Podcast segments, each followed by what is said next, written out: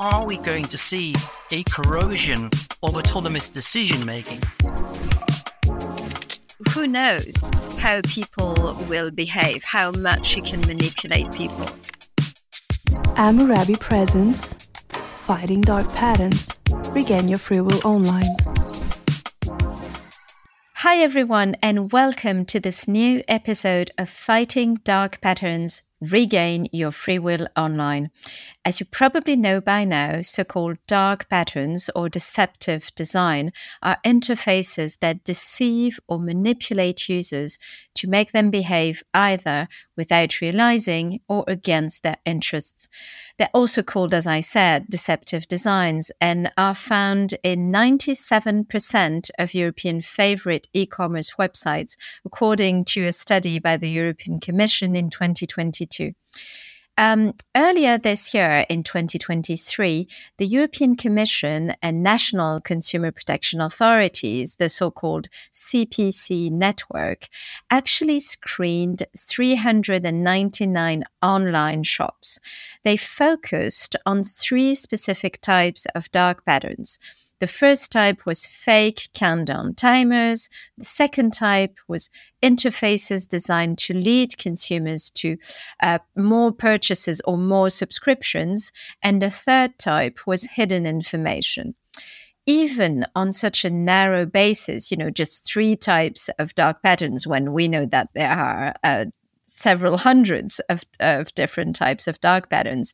This investigation by the European Commission and the national consumer protection authorities showed that 148 sites contained at least one of these three dark patterns.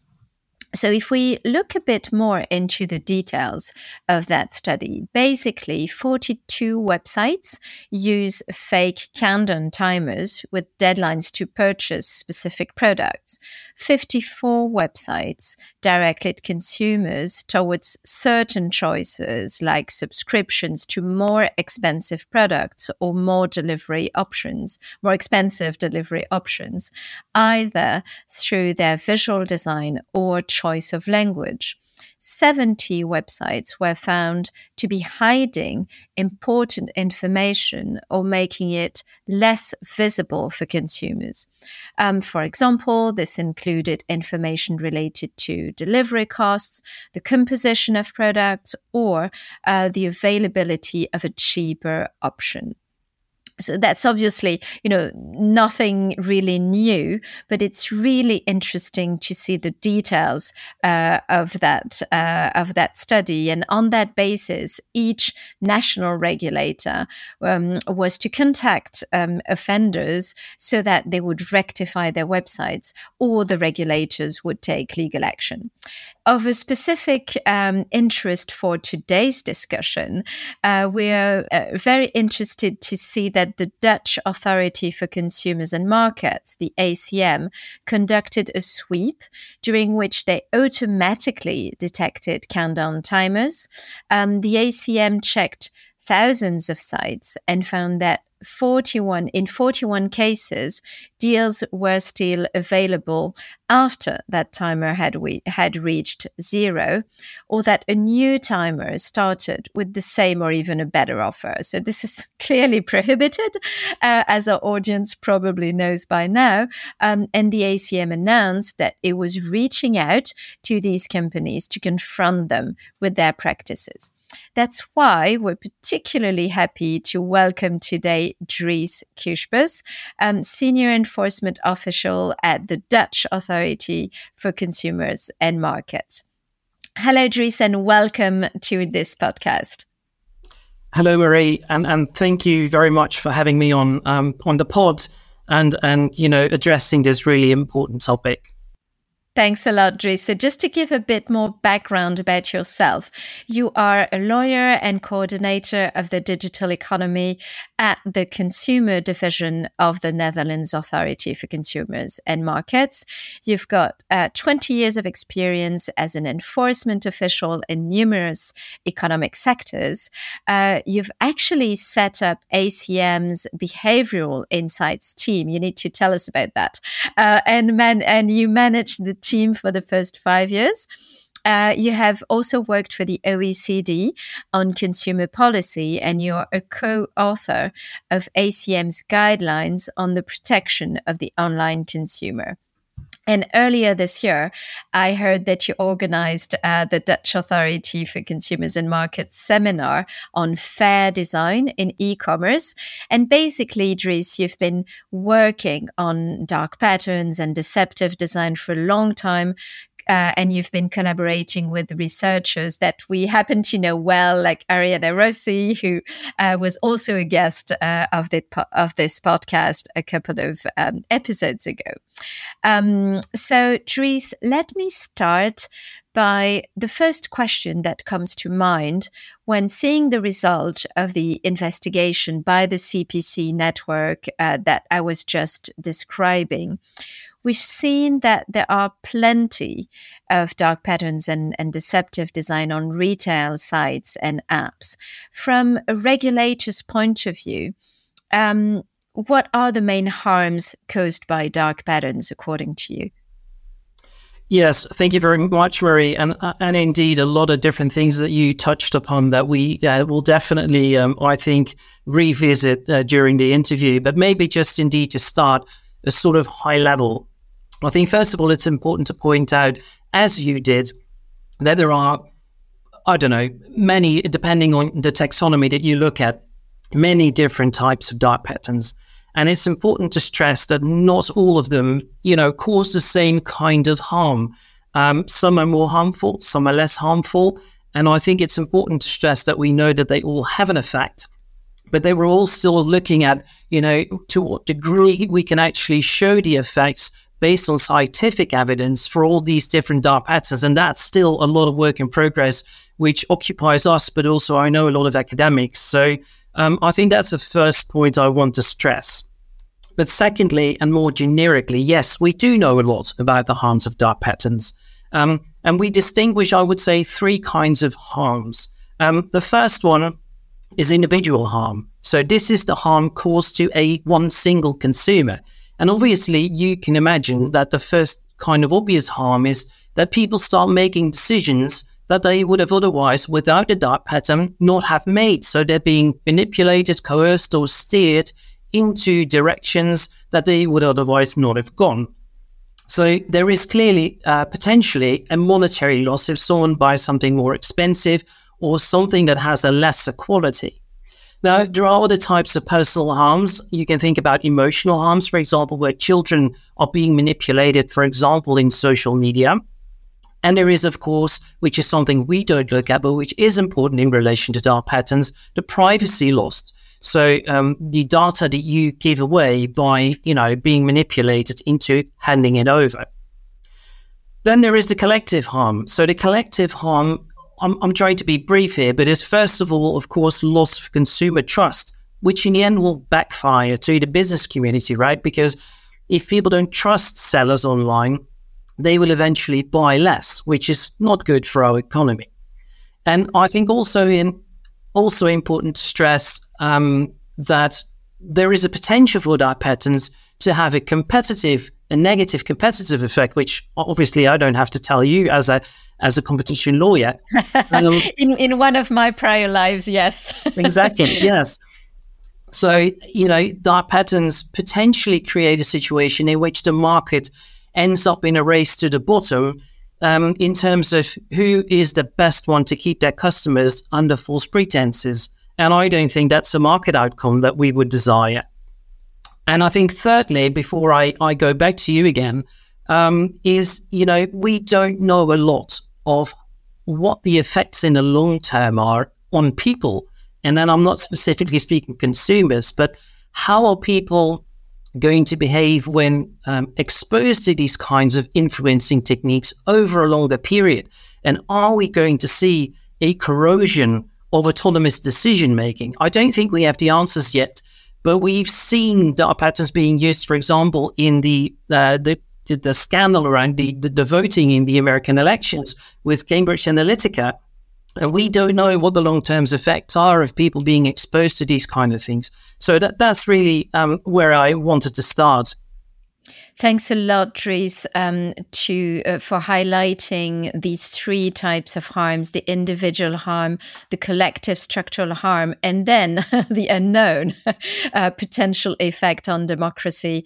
Um, I have to say that you know on democracy specifically, we're we're actually very concerned at Fair Patterns uh, about this issue, and to be honest, we're actually working pro bono currently on um, trying to better understand and the effects, for example, um, on the US elections that are coming uh, in a couple of uh, uh, months. Um, and we're, we're researching. So currently, you know, it's in our R&D lab, we're researching, but we're more than happy to help as much as we can on a pro bono basis because we're like you.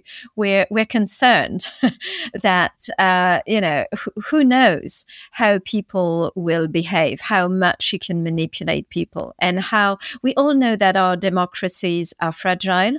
Uh, we're reminded every single day, sadly. And um, yeah, it's definitely a, an, a, key area of concern uh, for everyone citizens, regulators, uh, everyone, really. Uh, so thank, thanks a lot for raising that. Yeah, um, that, that sounds great. And just to, to add one thing, maybe because we spoke about the harm, but I think when speaking about harm, you also need to look at prevalence, right? And we know that dark patterns are very prevalent. You said so in your introduction, and there's many studies that this, you know, confirm this. And even in, in e-commerce, I'm not even sure if we've seen the tipping point yet of, of, you know, they're actually becoming more dark patterns towards less. So if you add that to the harm, it is a really worry, worrisome development. Absolutely, which brings me very nicely, thanks for the transition, uh, to my next question. Uh, how much of a priority are dark patterns for your authority? Um, basically, you know, many laws have been prohibiting deception and manipulation for a long time. Uh, we know that, for example, the UCPD is prohibiting them, GDPR, competition law that you mentioned as well, especially for abuse of dominance. But what basically what's new today with dark patterns finding and how much of a priority is that for your authority? Yeah, thank you, Marie. And I think that there's really two questions in one. So, so let me start with the first one in terms of, you know, how, how important is this for the ACM? And I, I want to take a step back and tell you very briefly what it is that we envisage as an enforcement agency operating and, and, and uh, keeping oversight on digital markets. So, really, what we try and aim to do is to have open and reliable digital economy in which consumers can make purchasing decisions in, in, in freedom. And, you know, that requires a balance between consumers and businesses, which already is upset. But we see that this, you know, the risks and the the, the, um, the harms that we see are actually further being exacerbated by dark, patterns in the digital economy. So, so that's our starting point of thinking, right? And we have a lot of things that we can do within the digital economy. But clearly, a couple of years ago, we saw the risks that we, you know, just discussed um, during the first part of the interview, and we thought, right, this is something that we need to focus on. This will be a priority for us in the next few years. Um, let's first of all write down where we think we draw the line per practice and make sure that the business community understands what we expect from them, but that we also convey to consumers what they can rely on. So in 2020, we published guidelines which do exactly this. So we, we identified 11 various types of dark patterns very broadly, and we drew a line and we've updated those guidelines um, last year. And we've also had an extensive campaign towards the business community of speaking to branch organizations and individual businesses and conferences to convey those uh, messages. And then at the same time, and uh, I guess we'll probably come back to that at a later stage, but we also started enforcing. And you already mentioned the countdown timer um, um, case that we have. Uh, and I'm happy to elaborate on that uh, a little bit later on. But, but this is the work that we're currently doing. And yes, it has a very high priority within uh, within our authority.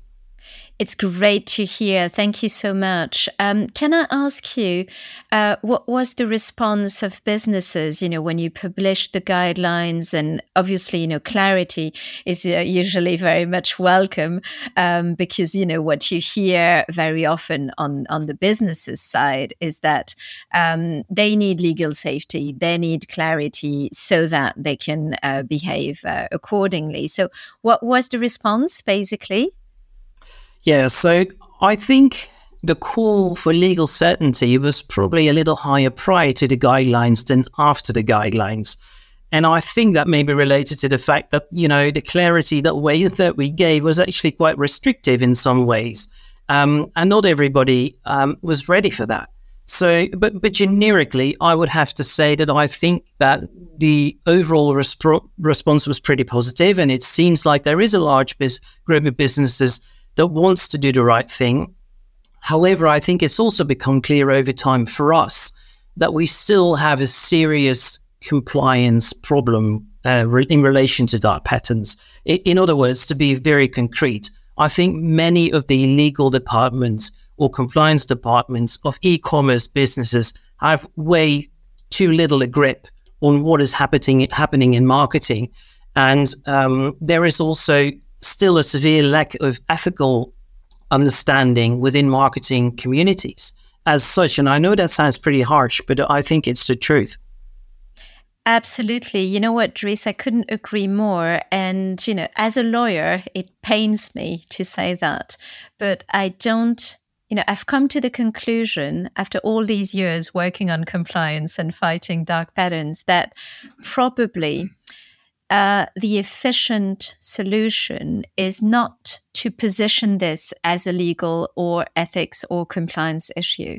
It's probably to position it as a brand issue, um, talking directly to marketing, talking directly to digital teams, and actually showing them that um, that trust is actually way more efficient, you know, purely in terms of business efficiency. Trust is more efficient than deception and manipulation in terms of, you know, avoiding churn, in terms of increasing customer lifetime value. I think that's how we need to play it. Otherwise, it might, you know, the risk we're taking is basically keeping the topic um, lawyer to lawyer or lawyer to judges or lawyer to regulators, but missing out on on the very people who are actually part of of the problem, but also the solution. You know, um, marketing, digital, sales, even. Uh, d- does that make sense at all? It makes total sense to me. Yes, absolutely, and I think it really taps into what you refer to as you know the sustainability sustainable uh, consumer or customer business relationship. I think my only worry is that most bona fide businesses will absolutely value that connection but there is of course also businesses that think really short term and short term gains and then move you know to another market or or, or vanish completely. Uh, and those will be less susceptible i would expect to this kind of reasoning but I, I totally agree with you for the vast majority of businesses. And I think it's also very important, and there is some work being done that I know of to show that it's actually long term beneficial to not engage in these techniques. Exactly. We're working exactly on demonstrating that. And the good news is that based on our current uh, studies, you don't need to wait that long. Actually, when when we say long term, you know, people usually roll their eyes. uh, and actually, what we're saying is that after only six months, uh, dark patterns and fair patterns are revenue equivalent which means that you haven't lost and you know you've avoided fines so you're already gaining something. And then after six months it's really uh, clear that fair patterns are more profitable. So even just you know putting the the issue in purely business and, and economic terms. Now, um, turning to a different question, maybe a bit more uh, a bit more technical, but still still quite interesting. Um, under the Digital Services Act, the DSA, which is, by the way, and as we've said many times, the first piece of legislation at EU level to expressly prohibit dark patterns and deceptive design as such, um, each member state has to name a national authority to implement it. Um, without going too much into the technical stuff, um, can you share with us how it how does that work in the Netherlands? Yes, absolutely. So uh, the answer is actually fairly simple. The ACM, so the Authority for Consumers and Markets that I work for, is going to be the digital service coordinator in the Netherlands. And we're also at the same time going to be um, the competent authority for most of that regulation. So we're going to get a very important role for which we are currently very hard preparing. Uh, we've also hired people. Uh, we're looking into new expertise, of course, because we're going to cover things that we haven't done in the past, you know, such as uh, uh trusted uh, appointing trusted flaggers or looking into things that go beyond the realm of a of a traditional market authority, such as things as as uh, fake news. So. Um, yeah, it, it is going to be us, and we're we're making sure that we're ready on on the seventeenth of February next year. Working hard, I'm sure. Uh, this is really, really exciting and great to know.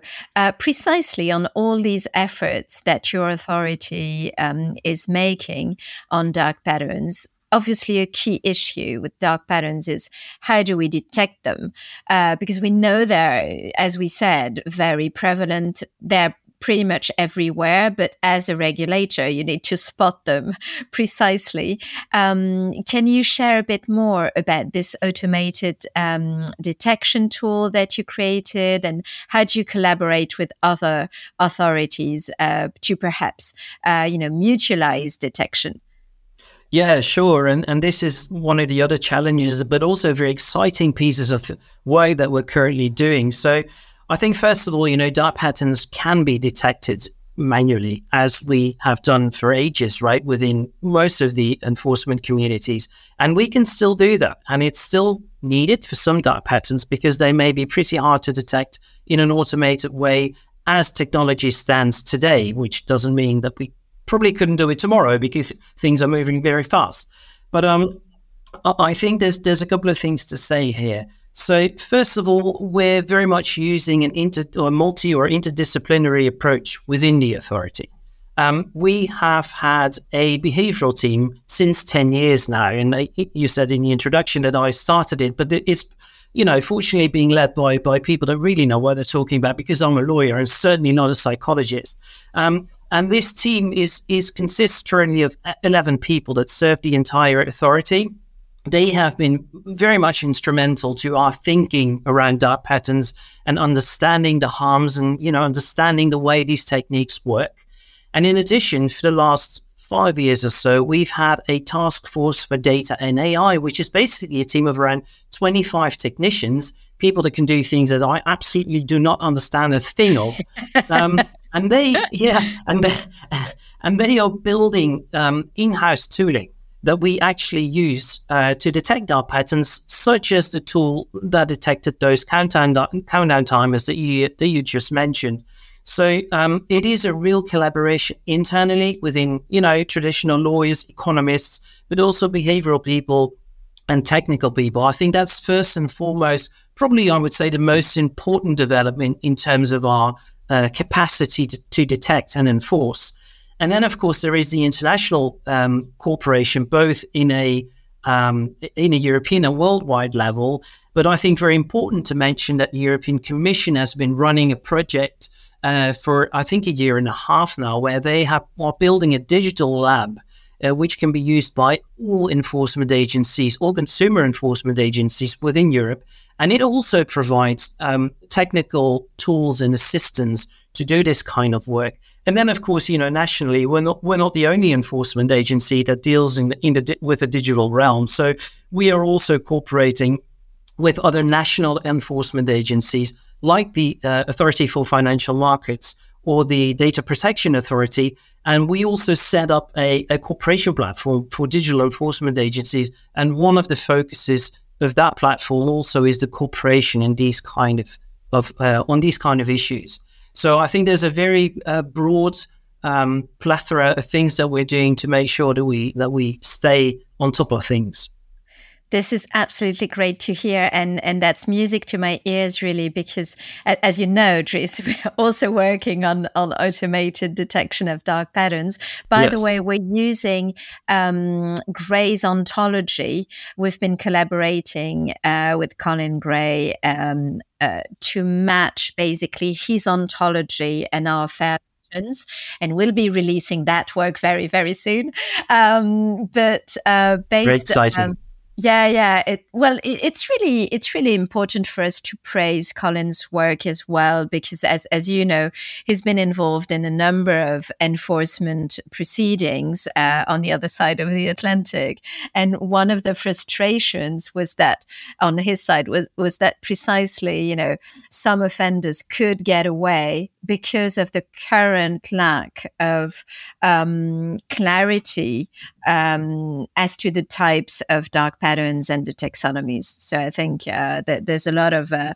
uh, of, of progress here in in the ontology, um, thanks to his ontology. Anyway, we're we're working hard on on automating the detection, and exactly as you said, the key is multidisciplinary team in our R and D lab. So as you said, you know, it's human computer interaction, it's um, neurosciences, um, it's obviously behavioral sciences as well, da- data uh, engineers, software engineers. That's what it takes to tackle uh, one of the most uh, pressing issues of, of our digital times.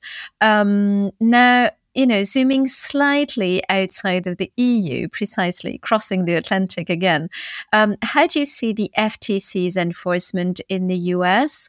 Um, have they um, been looking at at what you've you've been doing before, maybe, and and trying to um, to to replicate that in a way in their own jurisdiction? Um, do, do, you think you've you've influenced uh, their enforcement in in some ways?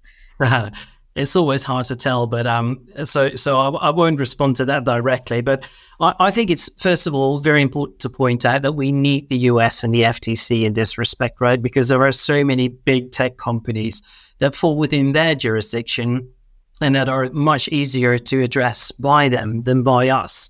So I, I think that therefore alone, we you know this is a corporation that we value and need.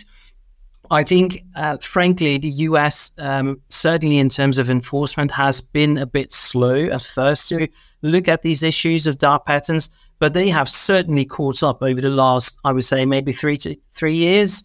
Exactly. Uh, and to yeah. say now they're full speed, right? Absolutely. Yes. Yes.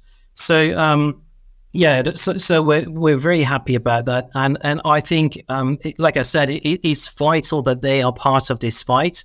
Um, it's also very encouraging to see, of course, that, you know, around the globe, also in other jurisdictions, for example, like India, which is, of course, a big company that has, you know, a vast amount of, of businesses that engage in e commerce, that they are also embracing these ideas and also um, incorporating these norms into their legislation. So it's not just the US, but of course, the US is, is a very important one. I think what the US um, an important development, which I think is inherent to the way enforcement is organized in the US, is that there is a very close collaboration between data protection and consumer protection because it's all combined in one authority, in the FTC, which of course we in the Netherlands do not have. And I don't think it's the case in most European jurisdictions. So definitely that's, you know, we need to work a little harder to tie the two together, but we're, we're certainly doing that.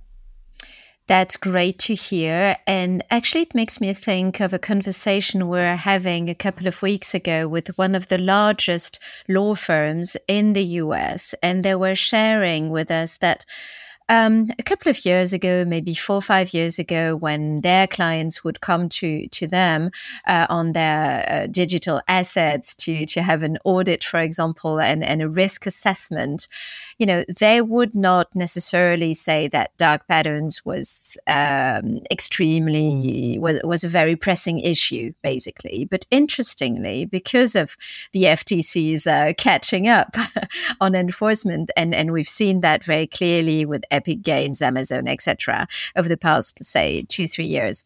Um, because of that, that major US law firm um, was explaining to us that they actually moved dark patterns up their risk assessment pyramid.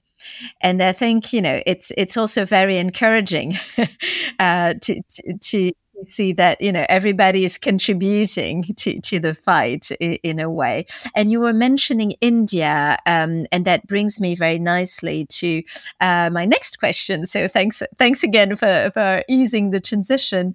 Um, obviously we're seeing an increasing number of new laws banning dark patterns and deceptive design around the world. So you've mentioned india but we know that there's also australia japan new zealand you name it many many um, other countries are working on it. So, how do you see the future of regulation on deception and manipulation online?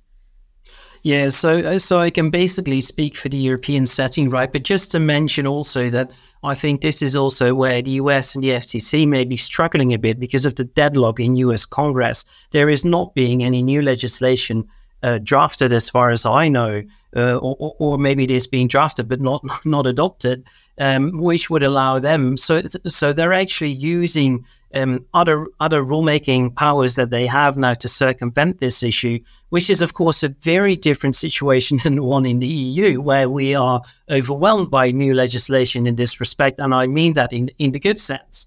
Um, there is a lot happening indeed, and and I think we would could probably fill another podcast on on you know all the different proposals that we have and, and the ins and outs in relation to deceptive design or dark patterns. Just just to name a few off the cuff, you already mentioned that we spoke about the DSA, which is of course important because it's the first piece of legislation that that really prohibits dark patterns by name. Um, but there is, you know, obviously um, uh, something in the Data Act in relation to IoT products. We have the AI Act coming up, um, which uh, may, uh, which prohibits the use of some subliminal techniques, and you know, also has a prohibition on on um, abusing vulnerabilities of groups. Um, then, of course, we have the DMA that speaks about dark patterns in, in relation to gatekeepers. But I think these are all sort of um, piecemeal references to dark patterns. What I am really looking at and what I have my hopes up for really is is a um, a legislative development which is discussed a little less, to my mind, in a broad public, which is called the fitness check on digital fairness, and it's an yes. effort. Yeah, yeah, yeah. Thanks for mentioning it. I was hoping you would. no, absolutely. Uh, because that basically what it does, it is it revises, it revisits the regime, the, the, the entire regime of, of consumer protection in the EU, and it actually assesses whether that pe- those, those pieces of legislation, you know, the ones that we use on a daily basis, whether they are still relevant in terms of the the new digital reality. And I think, and I have good hopes that you know this is going to change some of the f- fundamentals of this legislation um, so that we can actually address dark patterns more easily. Saying that, I think we can already do a lot based on the current legislation, as we've shown in our guidelines. But you know, I'm really looking for the valuable additions, um, and we can go into more detail because as as ACM, we submitted um, a um, a list of things that we think should be adopted into the guidelines. So, so I'm happy to mention those, but I'm also happy to, you know, go any way you want. But I think this piece of legislation is something to keep your eye out for because it's gonna it's gonna be uh, very important in this respect. Definitely. And for our listeners, uh, we're actually talking to the European Commission on the ongoing uh, sanity check on digital fairness that you just mentioned. Uh, as uh, you know, the, the, pu- the public information is that the results will be published in 2024. We're hoping that we can have someone from the European Commission coming to the podcast at that time to share the, the results uh, once they're fully public. But yes, I think that digital fairness is really it's really the new trend, right? And that's what what we're seeing also in uh, outside of the EU. So digital fairness is is there there to stay, and and uh, that's probably um, the the way forward. Um, now, this is unfortunately the time for our last question, but it's uh, it's our traditional one and and very important one that we ask uh, to all of our guests in this podcast. Dries, um, could you share a very practical advice to companies to to avoid dark patterns? Yes, absolutely. And, and, and thank you for taking me on board in the tradition. No, yeah. I think first and foremost, you know, you actually just mentioned it, and I think that was going to be my recap as well. What we need in e-commerce is fairness by design. We can no longer live in a world, you know, where where companies are allowed to manipulate consumers into making decisions it's not what we want as a society. I think it's not what we need, and it certainly doesn't, you know, justify the short-term gains. So we, this is a system that needs to change, and I think the thinking that we need to have is from now on is how do we create designs that are fair to consumers? Now, I think there's two things that I would advise to businesses to do, and I think we discussed the first one already implicitly, is invest in compliance. And I know you, you know, probably you, you would want to rephrase that based on what you said in invest in brand. Invest um, in trust. invest in trust. Or another important condition is justify trust. Because, you know, consumers can sometimes trust, um, uh, uh, but there's actually nothing to trust there. So um, what we need is justified trust or reliable trust.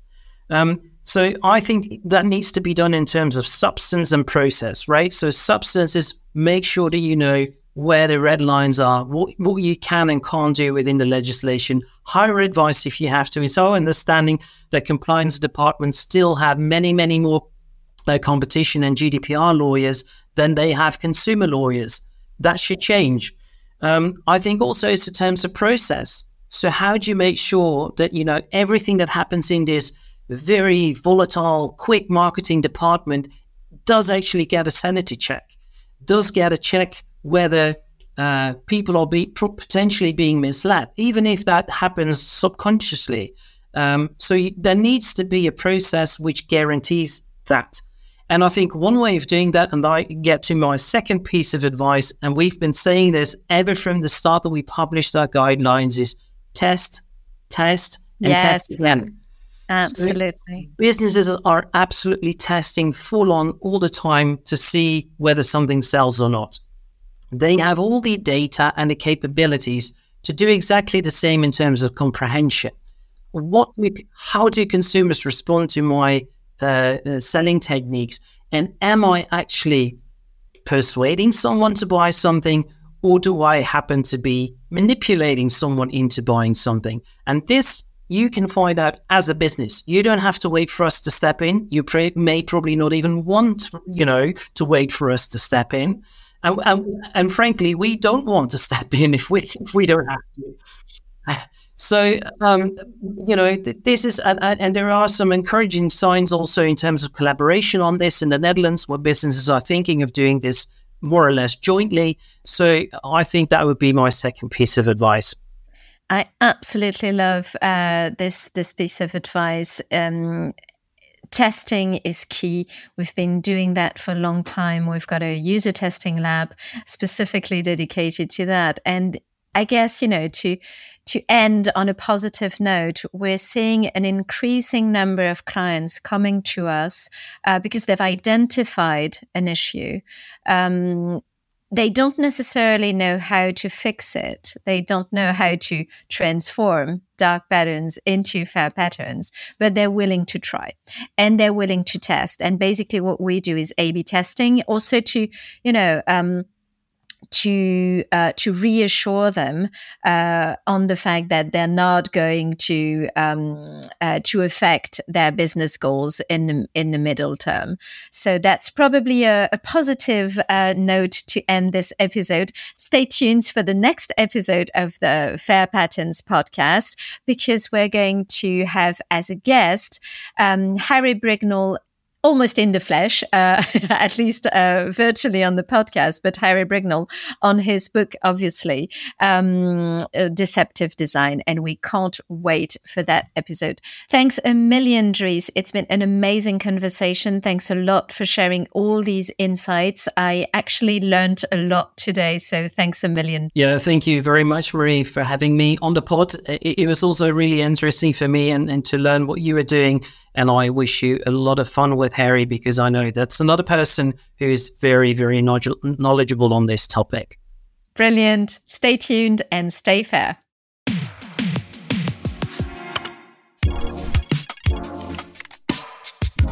Fighting Dark Patterns, a podcast by Amurabi. For further information, you can go to fairpatterns.com.